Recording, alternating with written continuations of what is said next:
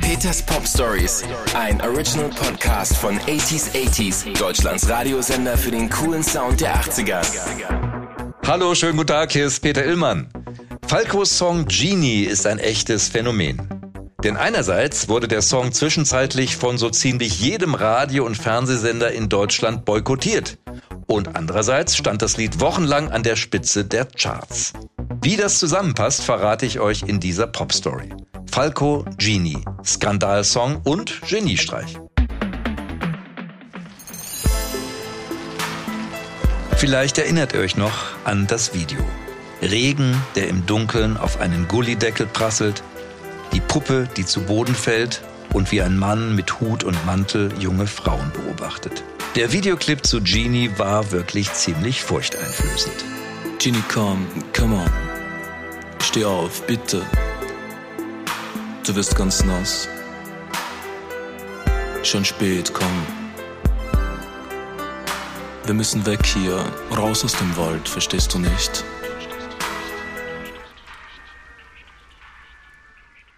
Ende 1985 veröffentlicht Falco nach Rock Me Amadeus und Vienna Calling die dritte Single seines Albums Falco 3. Kurze Zeit später bricht ein Sturm der Entrüstung los. Was für ein unglaubliches Lied. Jugendgefährdend, gewaltverherrlichend.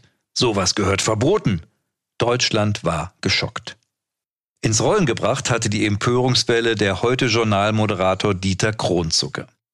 Wenige Jahre zuvor waren seine Töchter Susanne, damals 15, und Sabine, damals 13, in Italien entführt und gefangen gehalten worden. Die ganze Nation kannte den Fall und fühlte mit den Kronzuckers. Nach Zahlung einer Millionensumme kamen die Kinder nach 68 Tagen endlich frei. Am 1. Januar 1986 machte Kronzucker das Lied Genie zum Top-Thema des Heute-Journals. Schon im Vorspann der Sendung liest man unten im Tickertext Genie, Sexualmord in der Hitparade? Kronzucker zeigt Auszüge des Genie-Videos und auch die Stelle, bei der Falco einen regungslosen Frauenkörper durch einen dunklen Tunnel trägt.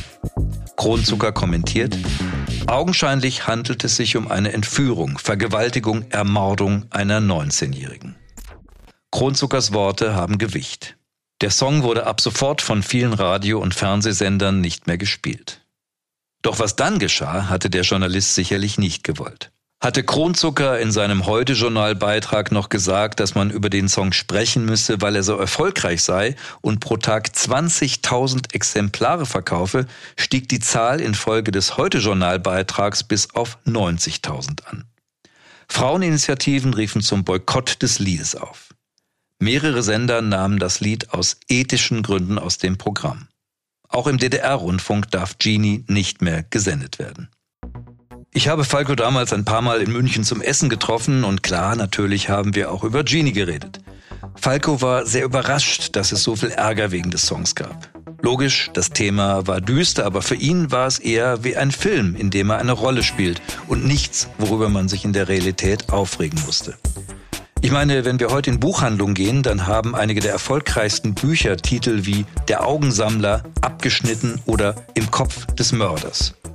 Was Kunst oder Unterhaltung darf, hat wohl sehr mit dem jeweiligen Zeitgeist zu tun. Ich habe das ganze Theater damals jedenfalls nicht verstanden, denn wer hätte denn einen Schauspieler, der einen Mörder spielt, in einem Tatortfilm irgendwie verunglimpft? Für Falco war der Skandal damals nichts Neues, denn mit dem Brechen von Tabus kannte er sich ziemlich gut aus. So ist er 1978 Teil der Band Dradivabe. Bei deren Auftritten werden auf der Bühne auch mal gebratene Schweine tranchiert, Elektrogeräte zertrümmert oder vor der Bühne uriniert. Während seine Bandkollegen in Hippie-Klamotten auftreten, trägt Falco schon schicke Anzüge. Dann, zwei Jahre später, veröffentlicht Falco seine erste Solonummer Ganz Wien. Ganz Wien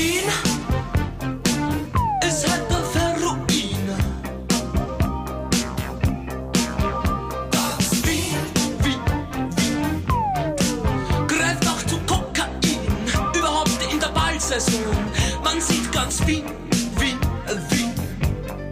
Ist so herrlich hin, hin, hin. In dem Song geht es um Drogenkonsum in der Wiener Schickeria. Das kommt in der Alpenrepublik gar nicht gut an. Der Song landet auf dem Index. Kurzerhand nimmt Falco eine englische Version des Songs auf, die gespielt werden darf und landet damit seinen ersten kleinen Hit in Österreich.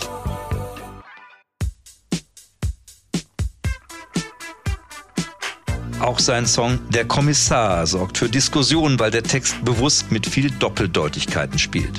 Dieser Fall ist klar, lieber Herr Kommissar, auch wenn Sie anderer Meinung sind. Den Schnee, auf dem wir alle talwärts fahren, kennt halte jedes Kind.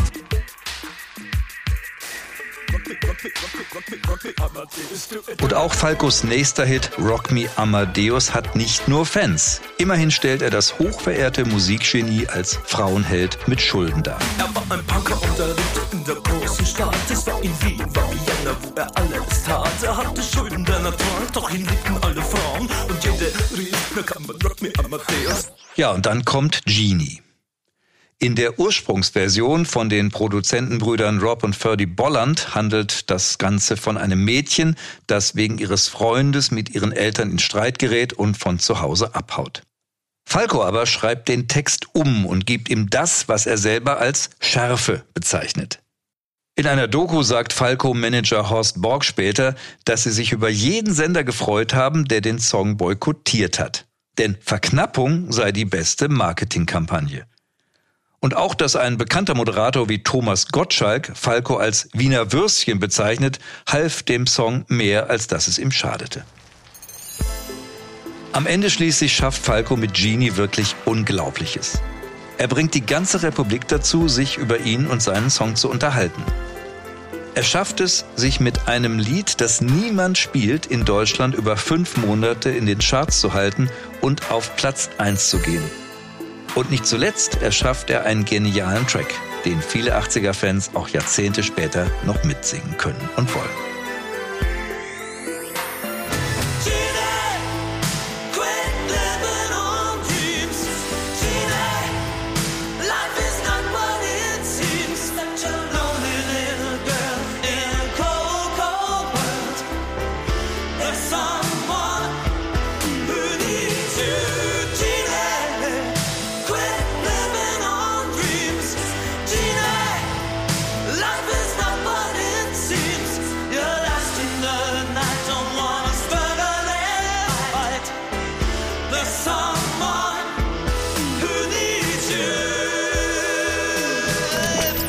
Peters Pop Stories, ein Original Podcast von 80s 80s, Deutschlands Radiosender für den coolen Sound der 80er.